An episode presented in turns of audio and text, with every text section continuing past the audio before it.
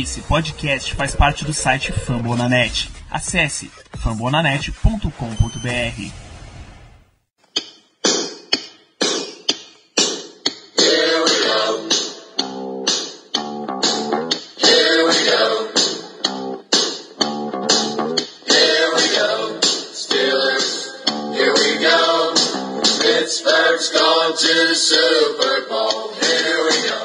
bem, pessoal. Estamos começando mais um Black Yellow Brasil Podcast, episódio número 103 desse seu podcast, falando do Pittsburgh Steelers para todo o Brasil, direto de famonanet.com.br, do Spotify, do iTunes, Google Podcasts, ou daquela caixa de lencinho onde você está enxugando as lágrimas depois do final da temporada.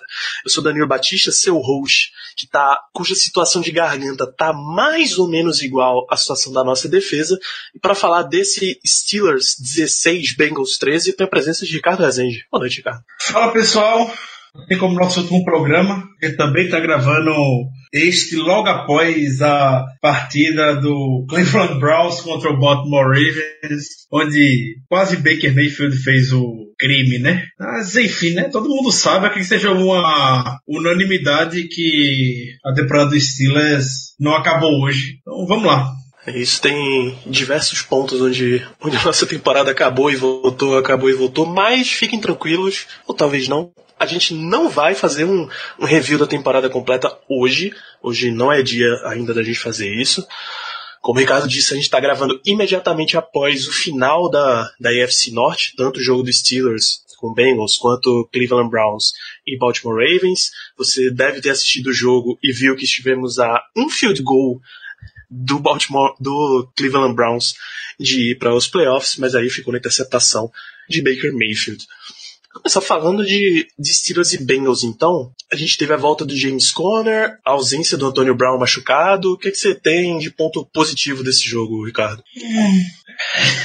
É difícil, difícil falar. Né? É difícil falar algo positivo nesse jogo, porque o ataque foi uma lástima. Ataque contra a pior defesa da NFL na temporada, defesa que nunca se deu tantas jardas. E uma única temporada simplesmente não conseguiu andar. E isso na semana 17 é inadmissível em tantos níveis que eu não sei nem o que falar. Eu, eu, não destacaria, eu não destacaria positivamente absolutamente nada no ataque. Se fosse falar de lances isolados, diria só o James Washington fez uma recepção longa que o Big Ben até comentou após o jogo, que foi a jogada igualzinha do jogo contra o Broncos, que ele dropou a bola.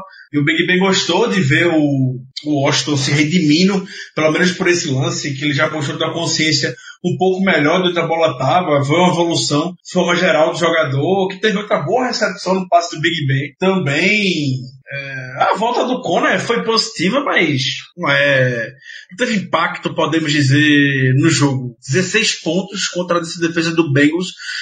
Sinceramente, eu não, eu não teria nem muito o que me alongar aqui. Um jogo bom para ver como é que esse time se portaria sem o Antônio Brown.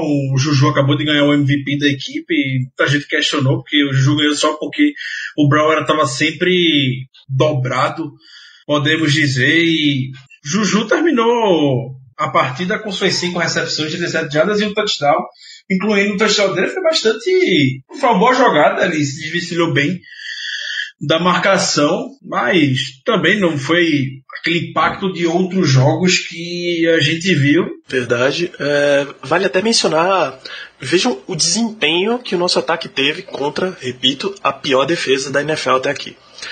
Punt, punt, uma, interceptada, uma interceptação retornada para touchdown, outro punt, terminou o primeiro quarto com um field goal. Depois mais um punch, three and out, three and out, três jogadas em um touchdown, um field goal, outro field goal, e aí a gente ajoelhou para encerrar o jogo. Patético. Tá? Esse, é o, esse é o resumo desse ataque patético. Me faz até querer entrar na mesma vibe que a gente está de defesa e trazer outro coordenador ofensivo bem experimentado para para comandar esse ataque. Estou quase entrando nessa, talvez durante, refletindo durante a semana eu decida se eu acho melhor ou não. O Big Ben finalmente, né, atingiu as 5 mil jardas na temporada. Finalmente não, que a gente sabe que é difícil. Foi formular isso que finalmente foi pesado. O Big Ben hoje conseguiu chegar no clube dos jogadores com 5 mil jardas em uma única temporada.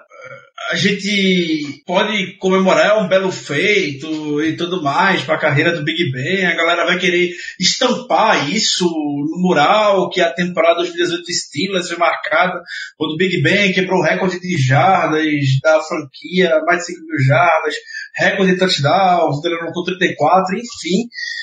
Mas eu particularmente acho que é um número bastante inflado pelo volume de jogo aéreo que o Steelers teve nessa temporada.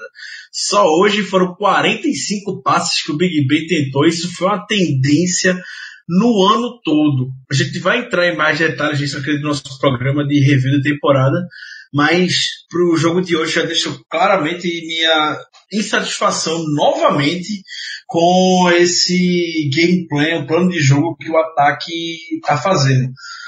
É, contra o Saints, na semana passada, a gente comentou aqui que foda-se equilíbrio, mas é porque o ataque aéreo estava funcionando. Quando o ataque aéreo está funcionando, é muito bom. Se eles anotou 28 pontos contra uma boa defesa do Saints jogando fora de casa, beleza. O ataque aéreo simplesmente não estava funcionando hoje. Estava sem o Antônio Brown e forçaram demais. Forçaram demais, tentaram de diversas maneiras, até envolveram o Brimba, envolveram o Knicks para fazer recepções. Enfim, é. Eu sou um pouco mais contido para entrar nesse hype de. Assim como o Butler tem que sair, o Fit né, tem que sair. Mas já vi muito de Steelers e um ano é impossível ser one and done para um, um cargo de comissão técnica em Pittsburgh. Vão rever, principalmente o Big Ben, eu acredito que ele deva rever algumas coisas, porque a gente sabe né, que o Big Ben é 85% de chamador, entre aspas, de jogada no estilo. Pois é, então a gente teve uma variedade de jogadores envolvidos, apesar do alto volume no jogo aéreo para Juju e Jalen Samuels. Juju, Jalen Samuels e Eli Rogers, rapaz. Quando você esperava que talvez Ryan Switzer fosse pegar um, ver um pouco de volume sem Antonio Brown, Eli Rogers é quem entrou como wide receiver número dois nessa partida. O jogo foi tão amarrado, foi tão difícil desenrolar ele no ataque que a gente nem sentiu o Aaron Rodgers. Eu fui ver agora os números dele, depois que você fez um comentário, ele teve sete recepções com 57 jardas. Inclusive teve boas jogadas ele. Aí um, algo que a gente pode falar positivamente. Ele sofreu um fumble em uma delas e não conseguiu recuperar. Mas teve uma terceira descida que ele conseguiu contornar a marcação muito bem. A gente já conseguiu pontuar na drive e fica melhor para pontuar na drive, podemos dizer, por causa do, desse desempenho do Rodgers. Então, é, em termos de defesa, Ricardo, já que a gente esculhambou o ataque para o jogo de hoje, além de mais um sec na conta de TJ Watt, foram o quê? 13 na temporada? 13, né? Um 13. 13 e 6 fumbles forçados. Um excelente número. O que é que você destaca, positivo ou negativo, da nossa defesa do jogo de hoje? Não posso já antecipou. TJ Watt. Perfeito, TJ Watt hoje botou pressão, teve quatro tackles, um sec, forçou o fumble, enfim, essa, essa segunda metade da temporada, enquanto o Steelers não estava bem, teve uma sequência de derrotas, só tinha o TJ Watt que salvava a defesa basicamente. A gente pode, em 2019, esperar um, muita coisa boa dele se seguir nesse ritmo. Impecável. O TJ Watt, que é bom lembrar que na primeira partida contra o Bengals, o right tackle deles foi meio que flagrado falando que ah, aquele TJ Watt sucks, TJ Watt é uma merda. E hoje o TJ Watt pode dar uma baita de uma resposta na cara dele, botando muita pressão em cima do Jeff Driscoll. Outro jogador que eu considero como positivo hoje também, sem dúvida, é o RG Forte, que entrou no lugar do Vince Williams. O RG Forte, ele fez por merecer ter muito mais espaço nesse time. É um dos nomes que eu queria demais que fosse mais envolvido em 2019, liderou equipes em tackles hoje, quatro tackles solo, quatro assistidos, e ele estava em todo lugar no campo. Foi participação dele considero como positiva. O Morgan Burnett, incrivelmente, eh, no último, no possível último jogo dele pelo Steelers, eu não acho sinceramente que ele volte. Fez um bom jogo, teve um tackle for loss hoje, ele impediu algumas recepções contra um corpo de wide receivers bastante limitado do Bengals, mas nessa curta passagem dele por Pittsburgh, Hoje foi o melhor jogo dele, pelo menos aparentemente, sem ver replay ou tape do jogo de forma geral. Canreiro também, né? Canreiro não pode ser despercebido, teve dois sets. O que a gente espera dele, conseguiu atropelar muitas vezes a DL do Bengals. A da OL não, perdão, a OL do Bengals. Isso é muito bem, então um destaque positivo para ele. É, de até lá, secundária, por exemplo, é meio difícil destacar, por mais que a gente tenha cedido só 13 pontos, tem que lembrar que era Jeff Driscoll de quarterback, era sem AJ Green, então John Ross era o principal. Até um dos wide receivers dele saiu machucado no meio do, do jogo. Acho que o Bengals tinha uns 17 ou 18 caras na injury reserve quando chegou para esse jogo. É difícil se esperar grandes coisas desse time. A defesa da nossa vai estar hoje, né? Que touchdown, o touchdown foi a pick six do Big Ben completamente sem noção. Você deu touchdown. Você deu campanha longa que não, que isso nem deveria acontecer contra essa turma do terrão do Bengals, que era literalmente a turma do terrão. Você deu uma corrida longa pro Joe Mixon, mas, forma geral, o que a gente poderia esperar dentro dos, das nossas limitações e principalmente as limitações do Bengals. Se o Jeff Driscoll, que eu não conhecia, sinceramente, antes de hoje, eu lembro dele analisando antes do draft, mas na carreira de NFL eu não vi os jogos passados dele, mas ele até, para ser um backup, se portou bem hoje, fez o que pôde, né? Enfrentando o jogo fora de casa levou o Bengals para anotar 13 pontos. É, fazer backup de Andy Dalton, né? O que a gente pode esperar? Esse é o termo, um backup do Andy Dalton. O que, é que a gente pode esperar? pois é. O jogo terrestre, talvez ele tivesse bons alvos, porque teve muito drop bobo do ataque do Bengals. Mas quando ele teve tempo para lançar no pocket, ele teve sucesso. Ele conseguiu achar o Alex Erickson para seis recepções, as seis vezes que procurou ele, o John Ross é, só corre mesmo porque com as mãos ele não fez um trabalho muito bom hoje. Não, ele conseguiu anular o, TE dele, o CJ Uzoma. Na primeira partida, o CJ Uzoma teve a vida toda pra, é, contra a gente. Também ele foi anulado hoje. Enfim, umas duas, três campanhas que ele conseguiu conduzir bem anotar um field goal e pronto. Só isso. Agora, Ricardo, eu não tô. Eu tô olhando aqui e não tô achando qual foi o desempenho do nosso queridíssimo Tyrande, que eu obviamente esqueci o nome e agora a piada vai ficar terrível. Muito, muito bem, Danilo. O nosso querido Tyler Eifert. Tyler Eifert, rapaz. Qual foi o desempenho do Tyler Eifert? Nosso querido. No, no box score. É, é bom a gente perguntar isso diretamente para o senhor Kit Butler que é se perguntar ele para hoje agora, ele vai considerar como bastante positivo, já que o Tyler Eifert terminou o jogo com zero recepções. Conseguimos parar esse Juggernaut que é Tyler Eifert. Parabéns. Parabéns a todos. Parabéns, parabéns à defesa de Steelers, parabéns ao seu Kit Butler Ah, deixa eu ver. Ah, vou. A gente tem que deixar o destaque aqui também para o naniquíssimo. Caralho, eu até pesquisar aqui qual é a altura desse rapaz. Matt McCrane. Três chutes, três chutes de gols convertidos e um extra point. Dez pontos na conta dele. Né? 1,78. Nossa senhora. Porra, ele é ainda mais alto que eu. É, 1,78. 165 libras, né? Entrou numa tremenda de uma fogueira. Rapaz. Fogueira não, mas. É fogueira não, né? Mas o que a gente pode esperar de um kicker chegando no Heinz Field para chutar 3 de 3, acertou, nunca teve evitado field goal de mais de 45 jardas, tentou hoje e acertou. No Heinz Field? No Heinz Field, 3 de 3, oxi. Deu emoção no extra point e uma bola bateu na trave e entrou. É, serve, entrou, que importa é isso. Nem o Boswell consegue inventaram uma lesão no Boswell nessa semana. É, até queria fazer um comentário a respeito disso, se me permitir. Por favor. Assim, Ricardo, a gente tem muito tempo, cara. Não tem que fazer preview, não tem pergunta hoje. Fica à vontade.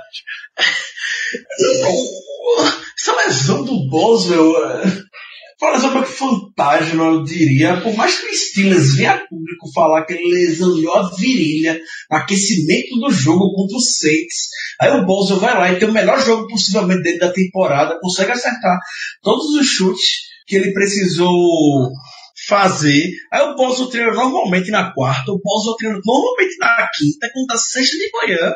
Chegam e me falam que o Boswell tá machucado. É, uma história que eu não engulo. É que ninguém engula se a gente for analisar racionalmente. Um kicker, que é o terceiro mais, terceiro mais bem pago na NFL, cap hit imenso. Não está dando condições de você vencer jogos. Tem um, dois dias de treino ruim, Steelers vai olhar, ó, e aquela lesão, e aquele como eu tava falando lá em Nova em Orleans, tá, tá aí ainda. Se tiver, vamos botar tu aqui na geladeira, vai tirar uma férias, vai melhorar essa cabeça, porque não, não vai dar. Não dá, não vai dar, a gente tem uma janela de erro mínima contra Oakland, vai depender da pessoa, enfim, vai relaxar um pouquinho, vai cuidar dessa virilha aí que a gente diz que está machucado e tá tudo certo. E aí foi atrás de outro, né, do Matt McCray pra jogar na fogueira. Matt McCray que tava jogando golfe na hora, nunca esperava que ia ser chamado para estar tá domingo chutando já. Tá aqui hoje deu tudo certo para ele. Ainda bem. E o Boswell é recuperar a confiança dele. Desde o primeiro chute perdido do Boswell que custou a vitória, Boswell se perdeu ali na semana 1. A gente perdeu o Boswell, podemos dizer também, semana 1. Boswell é, é, tem uma carreira extremamente curta na NFL, teve diversos sucessos ao longo de toda a sua carreira, a sua curta carreira em Pittsburgh, né? Quebrou o recorde de mais pontos anotados em, Pittsburgh no ano passado, foi pro Pro Bowl, chegou cheio de moral para ser capitão do Special Team, eleito pelos seus pelos próprios companheiros de equipe, vários game winners em 2017, foi olhar em 2016, 2017 também, o Boswell venceu o jogo de playoff, anotando seis chutes de field goal recorde. Foi uma sequência extremamente positiva na carreira do Boswell, a partir do momento que ele teve uma falha, aí se perderam, não soube. Quem ele tem memória curta? O Boswell aparentemente não tem memória curta. Ele se perdeu. E o Steelers tentou bancar ele o que pôde, arriscaram, pagaram feio, perderam nessas apostas que fizeram e o resultado tá aí. O Boswell tem que figurar entre um dos, um dos culpados do Steelers tá hoje eliminado. Exatamente, não dá para tirar a culpa do Boswell nesse momento. E o Silas pagou, pagou alto por muito tempo numa liga que tradicionalmente não se paga alto em termos de apostas assim para kicker. Geralmente, quando entra a má fase, o time já tá procurando um outro, já precisa trocar, porque você acha kicker em qualquer esquina, em, em números pelo menos, não em qualidade. Então, os times normalmente fazem uma rotação muito alta, o Los Angeles Chargers que o diga. Né? A própria Steelers é sofreu depois do Sean Swish. Steelers do Sean Swish perdeu e foi atrás do Garrett Hartley. O Garrett Hartley se machucou também, aí teve que ir atrás do Josh Scobie. Josh Scobie rapidamente não deu certo em Pittsburgh, foram atrás do Boswell, acharam o Boswell, tá com ele até hoje. Mas, como você disse, eu concordo plenamente com o que você falou, Danilo. É, que é a margem de erro é zero. Errou duas, três vezes, tem que trazer logo um cara no dia seguinte para estar tá fazendo testes e para botar uma pressão, pelo menos, no atual chutador. Não dá. Não dá. Você tem um, uma equipe extremamente talentosa, um time com jogadores extremamente milionários para ver o Boswell, um kicker, vocês valem para qualquer time da NFL ir lá e, e só tem um, literalmente um trabalho a fazer e perder o chute. O Vikings que eu diga, né, nessa temporada, no início dela principalmente. Pois é, rapaz, o, o Vikings já, já teve esse problema em temporadas passadas, né? Tem que lembrar aquele jogo que eles receberam o Seahawks acho que umas duas temporadas atrás e chutaram para fora literalmente a chance de classificação. E rapidamente nessa temporada já foram atrás de outro assim que Bailey ficou livre, eles não perderam tempo e chamaram o cara. Esse é um dado que eu realmente queria muito pesquisar, a gente até ver na, na próxima, pro próximo episódio, Danilo. Mas é, a sensação que passa a cada temporada que vai se sucedendo é que o, os jogos na NFL cada vez mais estão com placares próximos. Ah, é, eu sei que isso pode ser um, um mister óbvio para hoje, para um ano atrás, de dois anos para dois anos atrás para cá. Mesmo jeito que vai ter gente que vai querer desmerecer o Steelers porque só ganha jogo ou ganha jogo apertado. Mas acredito que qualquer time da NFL hoje esteja com esse cenário. Então, a posição do Cake ela vai se tornando mais valiosa na medida que os anos forem passando. Por isso que você vê um, um, um, Justin Tucker reinando na NFL há muito tempo, que o cara é regular, a gente vê um Adam Vinatieri que está 45, 46 anos na NFL, esse cara é um mito. Não é à toa que já deu Super Bowl para franquias pelo Patriots, mas é tudo questão de, de regularidade futebol americano, como, como o pessoal dos Estados Unidos gosta de falar, é um game of inches, é um jogo de, de polegadas. E o Steelers acredito que mais do que ninguém esse ano soube como isso dói. Então tem muita lição para tirar, principalmente na posição de kicker. Então, o outro membro do nosso Special Team, o Sr. Jordan Berry, a gente nem precisa mencionar porque ele manteve a sua birutice nesse jogo. O que tem que destacar negativamente de Special Teams nesse jogo é a quantidade de faltas que esse time comete. Eu não lembro de nenhuma jogada de Special Teams em que a gente não tenha visto uma falta. Você 25 faltas, 25 faltas na temporada toda, líder da NFL, special team extremamente mal treinado pelo Dennis Smith, que já está fazendo muita hora extra em Pittsburgh, péssimo. Não dá, o Steelers é o pior time na NFL em posição de campo, para começar. Isso aí fode completamente o ataque, que muitas vezes começa com as costas na parede e precisa acionar uma parte do playbook que talvez não era do desejo deles, tem que começar a forçar um passe porque fica com uma situação bem delicada. É, é o pior time também. Retornando chutes, e eu não boto culpa nenhuma no Ryan Switzer nisso, é um time com menos jardas retornadas, para kickoff, pelo menos, para ponta precisa pesquisar, mas eu também acredito que seja. Enfim, não adianta você bloquear três, quatro chutes na temporada, bloquear em jogo que importa, se sua posição de campo vai ser sempre cagada. O Barry tem parcela nisso, obviamente, o Dennis Smith também tem a gente não entende até hoje porque não trouxeram basicamente um adversário pelo menos à altura pro Barry para disputar com ele na temporada. O Steelers já vem sofrendo na posição de punt há alguns anos, apostou em alguns nomes até experientes do mercado, não teve sucesso. É, continuar, né? Punt é complicado. Vamos torcer que com a nova, um novo técnico de special team que eu realmente espero ver, Dennis Smith fora, vem alguém para poder no, nos ajudar.